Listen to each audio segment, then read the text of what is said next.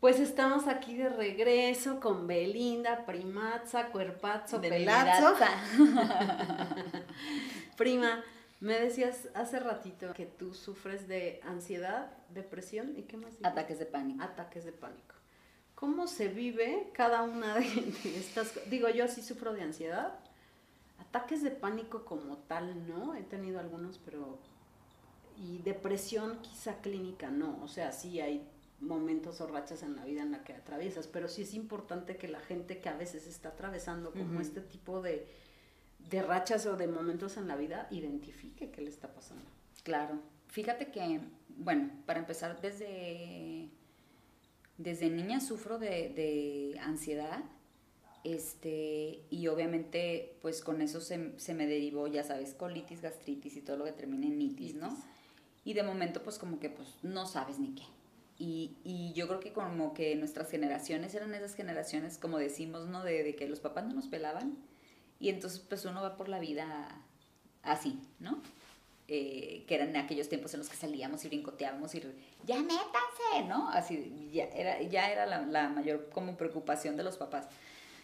Y mm, pues obviamente al crecer, ¿no? Y, y- enfrentarte a la vida, a las cosas, salirme de, de, pues de mi casa para venirme a estudiar y todo ese, ese asunto y empezar como a aprender y a crecer y a independizarme y a saberme mover y a saberme defender y todo eso. Em, más la situación que te digo cuando después de, de Juan que me separo y, y demás, pues como el, el hecho de permanecer siempre, el tratar de permanecer siempre como, como fuerte, como yo puedo, como tengo que salir adelante, como tengo un hijo, lo tengo que sacar adelante y demás, em, te mantiene como en una ansiedad constante, pero en el inter que em, eh, ya Juan un poquito más, más grande, se me empezaron como a, desatar más los ataques de, de pánico. Pero yo nunca supe que era un ataque de pánico, ¿no? Entonces a mí me pasaba normalmente, eh, para empezar, tengo metofobia, que metofobia es miedo a vomitar, ¿no? Entonces, bueno, cualquier sensación que yo sentía en el estómago y que lo que fuera, la verdad era un tramo horrible. náuseas, ¿no? Sí, entonces me ponía mal. Y eso, si no lo podía controlar en el momento, por ejemplo, ya se me desataba un ataque de pánico y terminaba en el hospital. O sea, literal es un miedo a que algo te está pasando, no sabes qué te está pasando, Pero sientes que te vas a morir. sientes que te vas a morir. Literal, o sea, es me voy a morir, me voy a morir, me voy a morir y obviamente como estás alterada, no puedes ni respirar, ¿no? Entonces después de varias veces, pero fíjate, ya de adulta, o sea, esto lo viví todo siempre, yo ya lo normalizaba de, pues, eh, así soy yo, así me pasa a mí, ¿no? Ujú. Cuando voy al hospital una y otra y otra y otra y otra y otra vez, o sea, ya era, ya era hasta conocida en el hospital de que llegaba, "Ay, Pásele". señora, ¿qué pasó? Ya le yo- inyectaban agua a la, a y la- yo, a la otra Belinda. vez, te lo juro. Los enfermeras y así, ¿no? Y, y me dice un día, ya en esta ocasión, el doctor me dice, yo creo que te están dando ataques de pánico y deberías ver un psiquiatra. Entonces en un momento fue así como, claro que no, o sea, no, no, pero no tiene nada de malo, me dice, o sea, no es que estés loca, no es, son ataques de pánico y tal y tal y tal, y pues considéralo, ¿no? Y entonces pues fue así de, ¿será? Pues sí, empecé yo a ver, la verdad, este, pues empecé a tratarme con un psiquiatra y demás. Me metieron una cantidad de medicamentos, o sea, una lista era, oye, Doc, es que siento, tómate esto, es que me pasa, tómate esto, es que no sé, tómate esto. Bueno, yo tenía una farmacia, Cóctel. pero sí, farmacia, farmacia, y lo peor que es que nunca me sentía bien, ¿no? No, Como que no le habían atinado a- a- al tratamiento. Eh, pasa tiempo y me voy de viaje con mis papás y me da un y caigo en una depresión muy profunda, pero muy muy profunda. Únicamente tenía Juanito bebé, pero yo me quería morir, o sea, no, no había nada que yo pudiera sentir motivación ni por mi hijo ni y eso la gente a veces no lo entiende porque dices, no, ay, pero tienes un hijo, ¿cómo te vas a querer morir? Sí, sí, quería morirme, o sea, no puedes pensar en nadie, no piensas en nadie más que únicamente que te saquen todo lo que tienes aquí y no sentir nada. Y entonces, fuerte. muy fuerte. Duré, duré bastante tiempo, de hecho, ya no, en ese inter ya no me regresé. ¿Meses? Sí, sí duré, sí duré bastante, fíjate. Y mi mamá me, me llevó allá, te voy a llevar con mi psiquiatra, te voy a llevar a no sé qué, te voy a llevar al Reiki, te voy a llevar. Bueno, y me traían para todos lados, no querían que anduviera sola ni nada, ¿no? Y el psiquiatra mío en ese momento me dijo, no es que tú eres eh, adicta a las benzodiazepinas. Te tendría que internar y no sé qué, y yo... ¿Adicta a las qué? Benzodiazepinas, o sea, los medicamentos, las pastillas. Y yo, ¿a poco? Sí. Yo, bueno, pero ahorita no puedo, le dije, porque tengo que regresar a trabajar, estoy de vacaciones nada más. Este, pero en diciembre, que tengo tres semanas de vacaciones, hablo yo, dije, en Televisa y pido para ver si me voy a Oceánica, dije, porque con descuento, lo que sea, y me desintoxico, ¿no? Pero ahorita no puedo. Y pues mientras tanto yo me regresé de ese viaje y me fui a buscar un grupo porque pues a mí me han dicho que yo era una adicta. Entonces yo empecé en un grupo, el primer grupo que fui, me acuerdo que me corrieron porque me dijo, no, aquí somos puros alcohólicos. Si quieres, vete al de, no sé, al de la herradura que ya agarran de todo. Y va, voy yo a la herradura. Entonces llego yo, Belinda, adicta a las benzodiazepinas. Hola, Belinda. ya sabes, ¿no? Que aparte me chocaba ir al grupo porque todos fumaban horrible y llegaba toda pestosa y a mí me choca el cigarro. Y un día me dice un chavo, oye, me dice, es que yo no te puedo, yo no te puedo ayudar porque no te puedo entender. Me dice, o sea, yo consumo coca y alcohol, pero me dice, pero esas de las pastillas yo nunca le he entrado, me dijo, ¿no? Me dice, pero hay una señora que viene aquí al grupo que sí, que es de las tuyas, me dice. Entonces, te la voy a presentar para que pues puedan compartir. Y yo, bueno, ¿no? Casualmente esta señora la contacto y vive en mi misma calle. Entonces la un día con ella y le digo, oye, nos vamos juntas al grupo, no sé qué pasó por ti, sí, sí, no sé qué. Este, esta señora, bueno, me compartió que se tomaba como 25 pastillas al día, tenía muchos tics, o sea, cosas que pues yo no tenía, ¿no? Yo seguía trabajando y seguía aparte haciendo mi vida normal. Entonces, cuando hoy la llevo de regreso, me dice, no me voy a bajar hasta que le hables a mi psiquiatra. Y yo, otra psiquiatra más. Ya para eso ya llevaba dos, ¿no? Y ya tenía, bueno, una farmacia encima, llevaba seis meses sin dormir por efecto de, de ribotril, este, que yo me lo empecé a bajar sola y entonces ya no dormía. Me subía a las banquetas, o sea, era un peligro en la calle. Es que sí, es, es muy fuerte. Pero yo seguía trabajando, yo iba a Televisa, grababa mi programa, yo hacía todo. Eras como un zombie, ¿no? Ajá. Llegaba a la escuela de las niñas cuando ya salían y yo, ay, me voy a subir a la banqueta, pero no lo voy a evitar. Tras me subí a la banqueta y yo, sí, ya me tengo que ir a mi casa porque ya estoy en peligro. Ya me, ya me encerraba, ¿no? Y entonces, este, yo así como, es neta que no se va a bajar hasta que le hable. Entonces ya le marco estando ahí, me da citas y de, te puedo ver mañana a las 10 de la noche, ¿puedes? Y yo, ¿a las 10? Bueno, pues está bien, ya no va a haber tráfico en la colonia Roma. Pues ahí voy al otro día, le platico todo el rollo, tal, tal, tal. Y me dijo, no, pues es que tú no tienes rasgos de... me- te tomas más medicamento del que te mandan. Te yo, no, me da mucho miedo y no sé qué.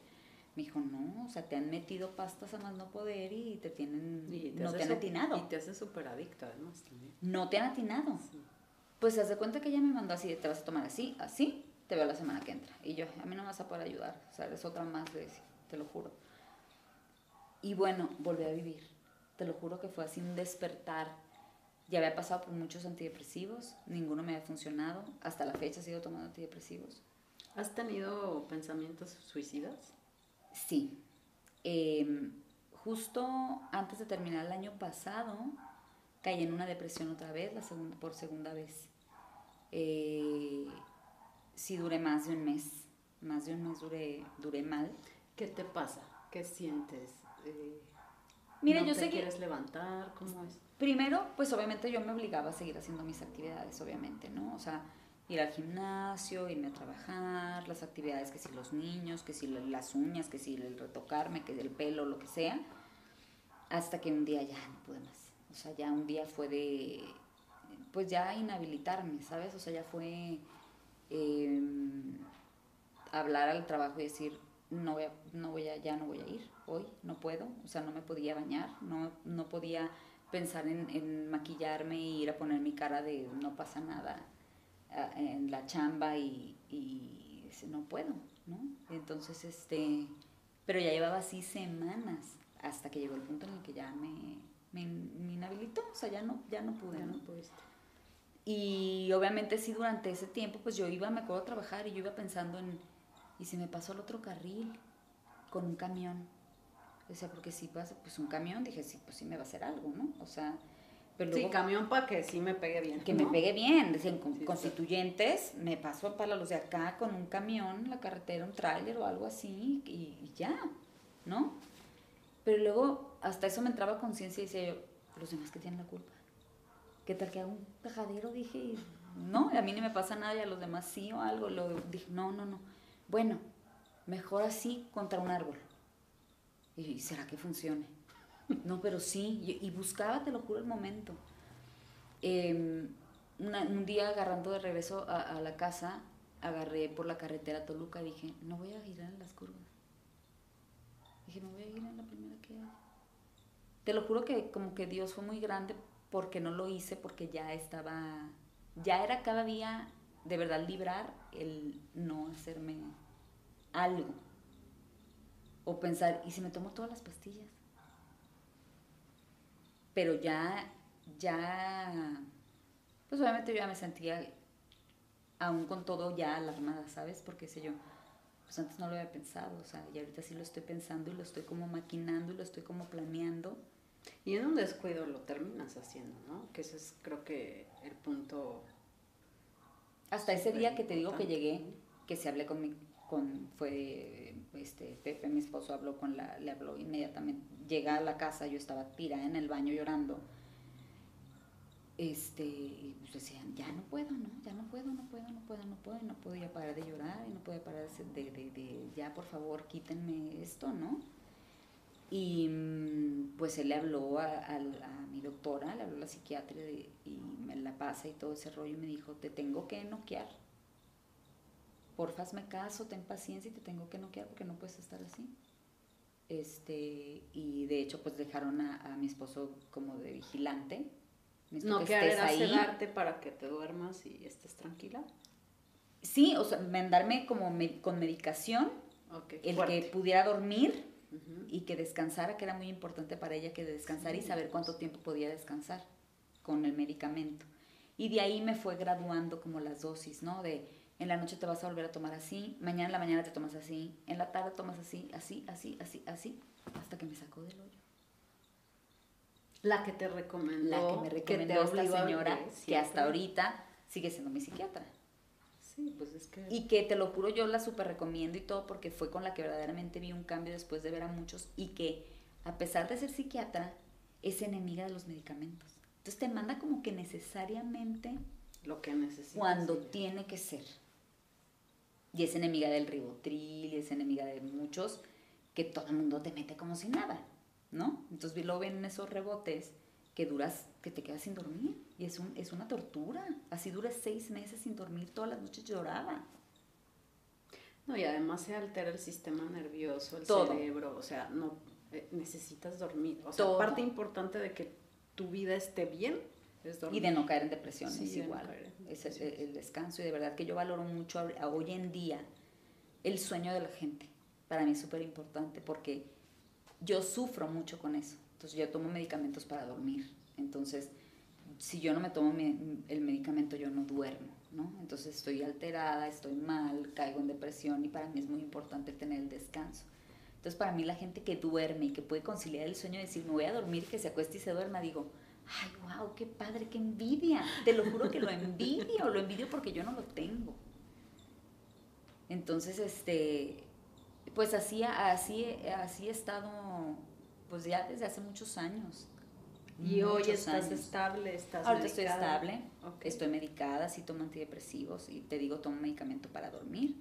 Es lo único que tomo de momento. En su momento, eh, para tratarme otras, otras cuestiones como de, de fobias o trastornos obsesivos compulsivos y demás, eh, llegué, a, llegué a tomar otros medicamentos que pues cuando yo salgo embarazada de, de Cami, después de un proceso de perder un ovario, de una, de una, mm, me provocaron una menopausia con medicamentos, que eso fue también lo que me desató muchísimo los, los ataques de pánico. Las hormonas. Lo hormonal. Y este, y batallé mucho para embarazarme de Cami. Entonces yo estaba en tratamiento cuando finalmente quedo embarazada de Cami. Entonces le hablo a la psiquiatra y le digo, positivo.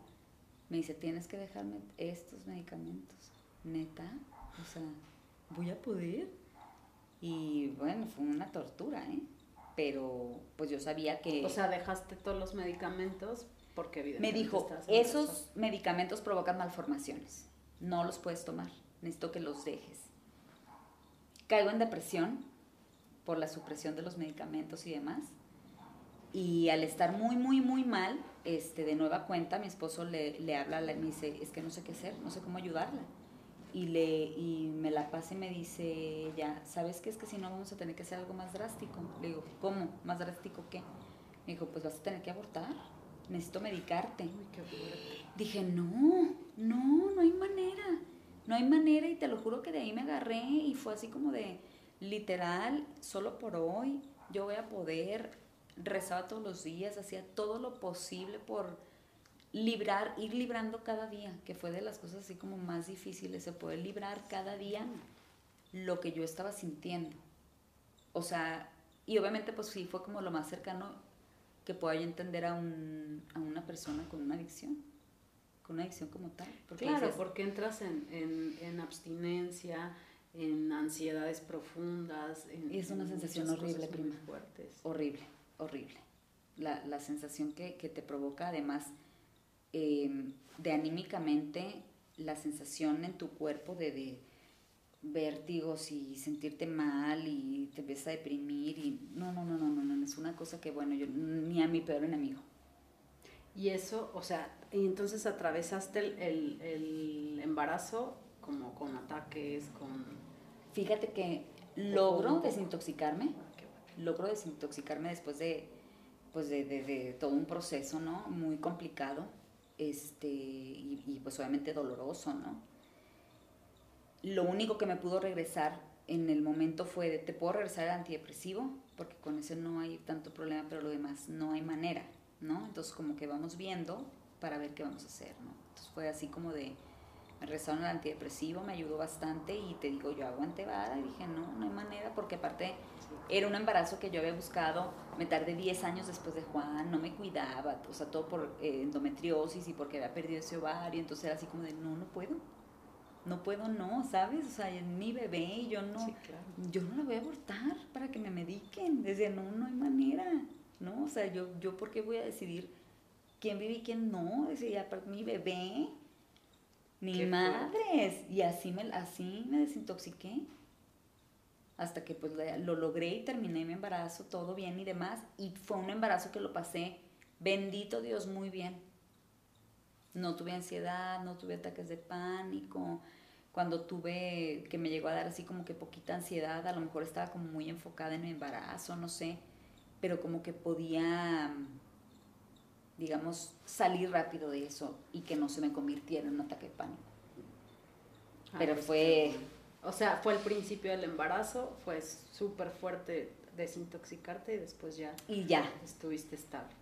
Ah, no, pues qué fuerte. Ya, de hecho, ya ni tomé el medicamento, ya no regresé al medicamento ni nada, ya me quedé así. Y un año y medio después, pues fue que me embaracé de, de Mía. Sí, que fueran pegaditas. Sí, bien pegaditas, casi, casi como que fueran gemelas. Entonces estaba como que yo creo que muy ocupada en, en pañales, biberones y demás. Este, que no, que gracias a Dios no, no, pues no pasé nada de lo del...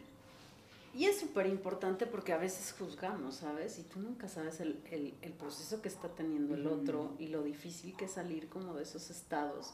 Pasa mucho ahora con la depresión postparto también, ¿no? O sea, en el que te dicen, literal, no tolero al bebé, ¿no? Y entonces te da mucha culpa, pero es que pasa. Entonces es, importante, claro, que siente el cuerpo y que pues hay que atravesar esos procesos y nada es bueno ni malo, nada más es qué haces con todo lo que te está pasando. No, y, y, muy importante buscar ayuda, porque pues fíjate que hoy en día pues obviamente ya ves más este, temas, me pasa a mí que, que, que luego me llegan muchas cosas o en Instagram, ¿no? Cosas de este, padezco ansiedad o tengo esto, tengo el otro, y como que a todo el mundo le da vergüenza o como que, como que hay mucho tabú de es que tomo medicamentos, es que tomo antidepresivo, es que veo al psiquiatra, es que tomo terapia. Eh, y no tiene nada de malo, al contrario, yo siempre digo que, que, que pues salva vidas, porque, porque una depresión, nadie, la, nadie que no la haya sufrido obviamente pues la puede entender, ¿no? Pero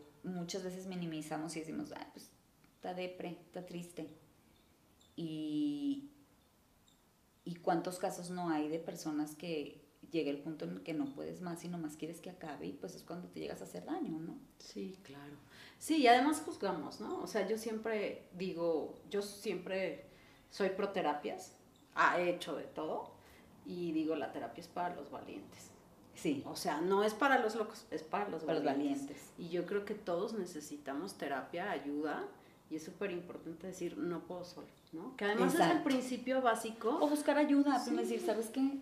De verdad estoy muy mal, ¿me puedes ayudar? Claro. O sea, ayúdame. Pero ese es el principio básico para poder sanar, que es el paso uno de los alcohólicos y de cualquier terapia. Ríndete y acepta que tienes un problema, una adicción, algo Lo que, tienes sea, que trabajar.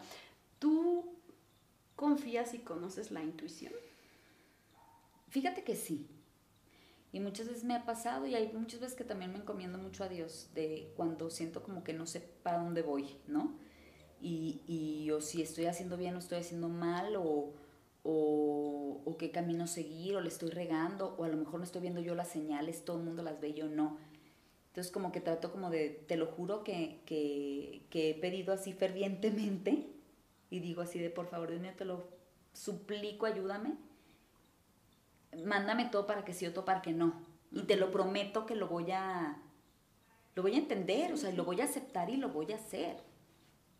Que creo que eso es, eso es también como importante. Y también cuando sentimos algo que nos late o que no nos late, está bien hacer caso y decir no. La intuición nos grita, ¿eh? Lo que pasa es que la, no sé por qué de pronto como que la callamos un poco. Uh -huh. Yo ahora la dejo y digo, no, no, o sea, ya, ya le hago mucho caso como a las sensaciones de mi cuerpo en las que me dice... Pero creo que nos da mucha cosa decir no.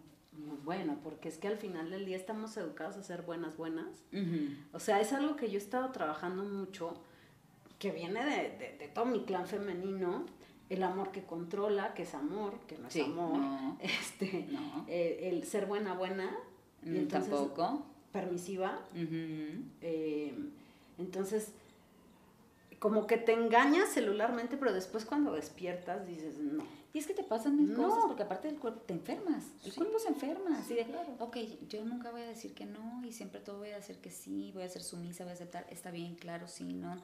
Y que dices tú, no, y si quiero decir, chinga tu madre, chinga tu madre, o sea, Sí, claro. te lo quedas, te lo quedas, te lo quedas, te lo quedas. Y Yo creo que nosotras- Colitis, gastritis, cáncer, bla, bla, bla, bla, bla, bla, Nosotras ya bla, bla, bla. salimos este, con, como Ya con- pasamos esa etapa. Sí, ya pasamos esa etapa. O sea, yo sí soy una persona que digo, no. Ya me costó años, ¿eh? Porque es que lo traes instalado en las venas. ¿Cómo voy a decir que no? Sí, o, o, o este rollo de tienes que quedar bien. No, hay No, que no quedar que bien quedar con bien. nadie más que conmigo. ¿Qué quiero yo? ¿Cómo me siento yo? Y ahora sí, por ejemplo, si estoy con una persona y mi energía me dice, no, ya no voy. ujú. ¿Por? ¿No? Sí, es acabas haciendo tantas cosas. Por eso yo, yo creo, sea, sea, ¿eh? sea intuición, crece, eh, porque creo que a partir de hacernos caso al cuerpo y a la intuición, tenemos una herramienta súper buena que a veces no sabemos usar, ¿sabes? Yo creo que la mayoría de las veces. no Sí, y el cuerpo te dice, no hagas esto, eh, no vayas aquí, no, o sea, siempre hay un, un rollo intuitivo en el que te dice esto no, esto no y es te que hace aparte lo bien". sientes en el pecho, lo sientes en la cabeza, lo sientes en el estómago. Ujú. Y es como de, a ver, ¿qué, qué necesidad de sufrir? Si estoy sintiendo que esto no. No. No, pero entonces te forzas, ¿sabes? Ujú. Te forzas, te forzas. Es bastante complicado porque te estás forzando a hacer lo que no eres porque es lo que aprendiste a hacer. Ajá. Y Porque desafiar, lo que esperan que hagas. sí, desafiar al clan Ajá. es, es Sí. complicado. La oveja negra. Es la oveja negra, pero bueno, no es que seas la oveja negra, solamente tú eliges otra cosa y lo que ellos elijan está bien. Nos falta mucho respeto. Ujú. ¿sabes? O Ujú. sea, respetar, ella quiere hacer otra cosa, está bien, Está bien. no, porque yo juzgo y yo creo que tú tienes que ser o hacer, pues no. Fíjate que me pasó con las niñas, por ejemplo, ahora en la pandemia, ¿no? Yo siempre fui una mamá del el clásico de traerlas muy bonitas y con su moño, este, y muy limpiecitas, y, y con Juan igual, ¿no? Y, y ahora que pasó el tema de la pandemia fue así como de, o sea, era de, no me quiero peinar y no quiero, y obviamente, pues no las hacía traer peinadas con moño en la casa, encerrados, ¿no? Sí. Pero me relajé. Todas relamidas. Relamida china, así, este, y dije, no, pues me voy a relajar, ¿no? Y dejé, y me relajé, me relajé general, o sea, destrozaron los muebles, to- Sí. todo, pero fue así como de, es lo que hay, ¿no? No hay nada más, no podemos salir a ningún lado, este, no voy a estar, no te subas, bájate, no ensucies, eh, no agarres, no, no comas ahí, no co- Además, no tenían a dónde ir. O sea, no lo maneras de voy. fugarlas a las pobrecitas. Pero yo sufría con eso. Sí, claro. Entonces fue como un trabajo para mí, fue decir, me vale. Se acabaron las salas, se acabaron las salas, se acabaron las, las sillas. Sí, tengo que comprar otro comedor. Me da lo mismo. Cami se empezó a vestir sola, ahora se peina sola. Y antes, y me quedaba conflicto de, mejor yo te peino. Es que me te estás dejando aquí. Y dije, no, se Relájate. está peinando, que se peine ella. Como Y quiera. salía, tenemos una fiestecito, tenemos tal cosa, y bueno, se colgaba hasta el molcajete y era así de, muy bien, mi amor, ¿eso te quieres poner? Eso ponte. Sí. Y ahora lo hago. ¿Qué te, ¿Ya te cambiaste? Está bien, mi amor, qué bonita. Aunque nada que ver, aunque lo que sea. Pero también les empiezas a dejar que ellas elijan lo que quieran en su vida. Pero lo que está, ¿sabes? lo que está padre es identificar, porque esos son problemas de uno. Y te causan los conflictos a ti. Sí. que si la niña tendió la cama y no la tendió bien y tú eres perfeccionista y quieres que la cama esté perfecta y vas, ahí va, vas a arreglarla, ¿no? Mm, ella la tendió, ¿qué te- qué- mira, mejor hazle el hábito, sí, la va a atender, obviamente va a crecer, va a aprender a atenderla mejor, ¿no? Y ya. Sí. Pero esas son cosas tuyas y los tienes que dejar hacer porque los torturas. Sí, sí, pero eso es algo que vas aprendiendo, vas haciendo consciente con el tiempo y que hay que siempre estar como alerta. Pues yo te agradezco mucho que hayas abierto agradezco tu, más, tu corazón, eh, que nos hayas hablado de esta parte que es súper vulnerable, importante y a veces nos da pena y no tenemos por qué No. apenarnos de lo que somos y de lo que atravesamos, porque además todos tenemos episodios y cosas importantes y hay gente que está sufriendo y que no sabe qué hacer. Entonces, pues te agradezco mucho, te admiro. Ay, Sabes que, que, que siempre estoy aquí para ti también. Que admiro esta disciplina, esta garra, estas ganas de, de siempre estar adelante. De hacer y mil cosas, De dime. hacer mil cosas. y pues aquí estamos. No, Gracias. muchas gracias a ti por invitarme, gracias a tu, a tu público, ojalá cre- que cree un poquito de conciencia también en este tema, ¿no? Que, que decíamos de la depresión y demás, porque, porque luego la gente no se la trata o lo ven mal. Eh, y, y es muy importante porque tenemos que estar lo más sanos de posible. Estamos en un mundo muy complicado, muy enfermo, con, lleno de cosas este, que, que nos perturban, nos alteran, capoteando el día a día, que es un albur estar aquí ya en, en- en el mundo, y para seguirnos complicando con cosas que, que serían muy sencillas si, si nos entregamos y las trabajamos y, y buscamos la manera de salir adelante, ¿no? Y no tiene nada de malo, nada tiene nada de malo. O sea, No. ni que estés deprimido, ni que seas adicto, ni que seas nada. O sea, el chiste es poderlo confrontar y poder hacer algo por mejorar. Y para, para eso, ti. Y, y realmente lo estás viviendo, y si tú lo utilizas para crecer, que es para lo que venimos a esta vida, pues creo que la única contribución que podemos hacer a un mundo mejor es ser mejores personas. Ujú. Es lo único que podemos hacer. No podemos controlar a nada ni a nadie No. más que nosotros ser conscientes y ser mejores personas para contribuir a un mundo más consciente. Claro, y con, y con los demás, ¿no? O sea, y ayudar al que puedas ayudar y estar para quien puedas estar y quien necesite de ti y, y no hay más. Y pues muchas gracias por invitarme, prima, te No, quiero gracias. mucho. Este, te deseo mucho éxito Muchas con gracias, este nuevo proyecto, porque pues también haces muchas cosas, antes Sí. detrás de cámaras, ahora frente a cámaras. Yo hago de todo igual que tú. Ah, sí, hay que Invento. hacer, ah, hay que, y lo que no lo inventamos, así es. Exacto. Pues gracias, suscríbanse a nuestro canal y nos vemos cada miércoles a las 12. Besos.